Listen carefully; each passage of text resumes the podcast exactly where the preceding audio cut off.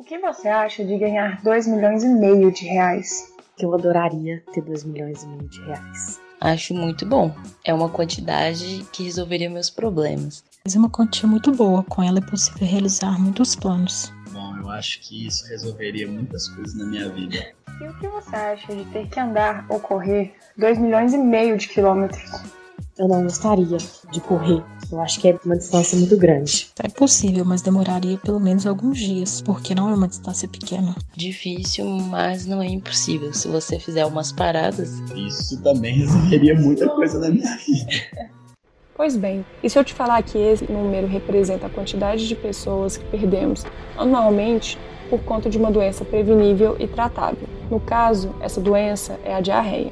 É bastante coisa. Mas eu acredito que a gente tenha isso no mundo atualmente. Na verdade, eu tenho certeza disso. Isso é muito triste e chocante. E o pior é que a gente sabe que é prevenível. É uma realidade muito chocante atualmente diante dos avanços que existem. Isso me dá muita tristeza, exatamente por que você falou, por ela ser prevenível. Só mostra que a gente ainda tem muita coisa que aprender no sentido de promoção de saúde.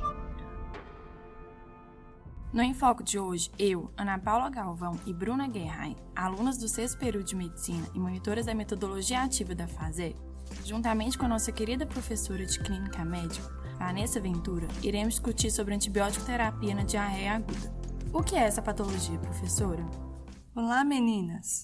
Diarreia aguda é uma alteração no movimento intestinal fisiológico caracterizado pela eliminação frequente, três ou mais vezes em 24 horas, de fezes anormais macias ou líquidas, tendo a duração máxima de 14 dias. Bruna, quais são as causas da diarreia aguda?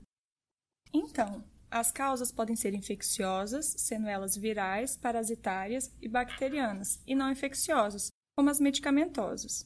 Os principais agentes bacterianos são Salmonella, Campylobacter, Shigella, Escherichia coli e Clostridium difficile ou difficile. Ana Paula, como é que é o quadro clínico? Além da diarreia, a pessoa pode apresentar náuseas, vômitos e febre. A presença de muco e sangue nas fezes recebe o nome de disenteria. Na maioria das vezes, os sintomas são autolimitados e o paciente não procura o atendimento, podendo ser um dos causadores da alta taxa de mortalidade. Isso mesmo! O maior problema e a principal causa dos óbitos é a evolução da clínica com desidratação. Ana Paula, quais são os sinais de alerta em relação à desidratação?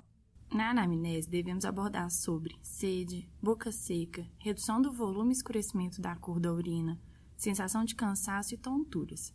Já no exame físico, observamos sinais como mucosas ressecadas, tugor cutâneo diminuído, taquicardia e hipotensão ortostática. Quadros mais graves podem se manifestar com alterações sensoriais e hipotensão. Muito bem! E quais seriam os grupos de risco para complicações? Então, professor, a atenção é redobrada nos extremos das idades, nas pessoas com outras doenças, como aquelas que comprometem a função cardíaca, renal ou do sistema imunológico. Perfeito! Os dados da anamnese são fundamentais para estabelecer o diagnóstico e avaliar a gravidade. Bruna, qual outro dado clínico é relevante? Olha, Vanessa, eu acho relevante questionar o histórico epidemiológico, ou seja, o histórico alimentar, viagens e uso recente de antibióticos, já que eles podem alterar o equilíbrio microbiológico intestinal, não é mesmo? Sim, lembrando que o uso de antibióticos recente pode aumentar a chance de uma infecção por Clostridium difficile. Ana, é importante a identificação do agente etiológico?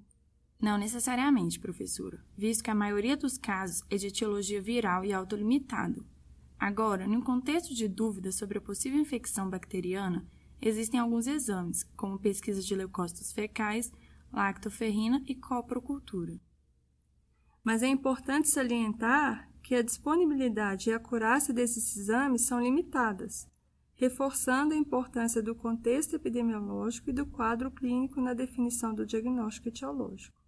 Boa! Lembrando que alguns indicadores de infecção bacteriana são disenteria, quadro clínico grave, seis ou mais evacuações no dia, piora progressiva dos sintomas, além de desidratação mais intensa.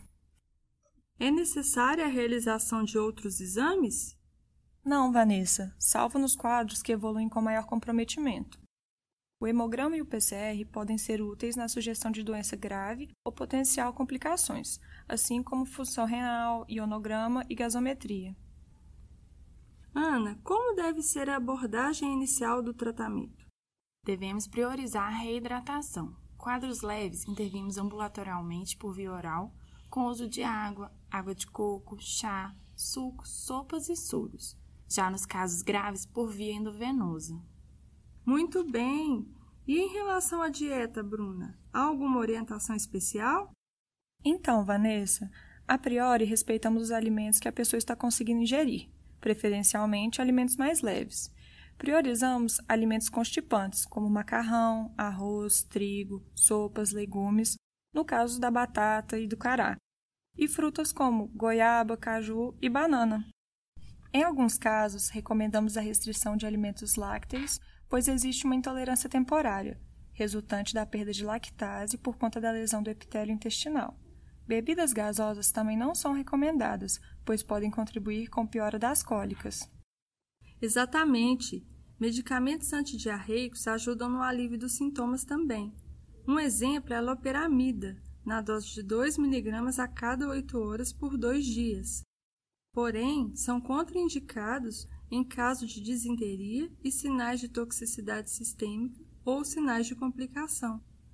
E o uso de probióticos, Ana? Uai, professora, como você sempre fala, qual é a evidência? Segundo a literatura atual, há controvérsias, mas não é rotineiro o uso para diarreias agudas. Alguns guidelines sugerem o uso de probióticos em situações específicas, como na diarreia aguda associada ao uso recente de antibióticos. Ótimo, meninas! Relembrando então o nosso podcast sobre princípios básicos do uso de antibióticos, para que nós já respondemos, ou seja, para aquelas diarreias agudas presumidamente de origem bacteriana. Falta ainda para quem, qual e como utilizamos antibióticos na diarreia aguda. Na verdade, já até falamos o para quem, que seriam para os pacientes com risco ou evidências de desidratação grave, como em situações de seis ou mais evacuações por dia, naqueles casos de disenteria ou imunossupressão. Deve-se fazer uma avaliação individualizada nos extremos da idade. Já em relação aos antibióticos, damos preferência às fluoquinolonas, ou macrolídeos, administrados por via oral. Você poderia me falar alguns exemplos, Bruna? Claro, Ana Paula. Em relação às quinolonas, podemos citar duas opções: ciprofloxacina 750mg uma vez ao dia ou 500mg duas vezes ao dia, ou levofloxacina 500mg uma vez ao dia, por 3 a 5 dias. Dos macrolídeos, utilizamos a azitromicina, ela geralmente é indicada para pacientes resistentes à quinolona, como em pacientes com diarreia após a viagem. Sua forma de uso é de 500 mg uma vez ao dia por três dias. Excelente, meninas! Revisão rápida. Definido o diagnóstico de diarreia aguda, iniciamos o suporte hídrico e nutricional, sendo a soroterapia venosa nos casos mais graves. Caso sem complicações, podemos utilizar fármacos antidiarreicos para alívio dos sintomas. Não há evidência definitiva de benefício em relação ao uso de probióticos na diarreia aguda. A administração de antibióticos deve ser avaliada nos casos mais graves e de disenteria. As opções mais recomendadas são ciprofloxacina ou azitromicina.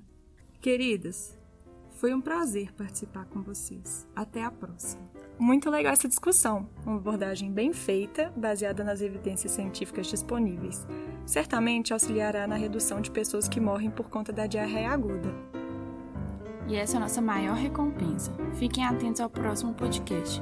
Obrigada. Até mais!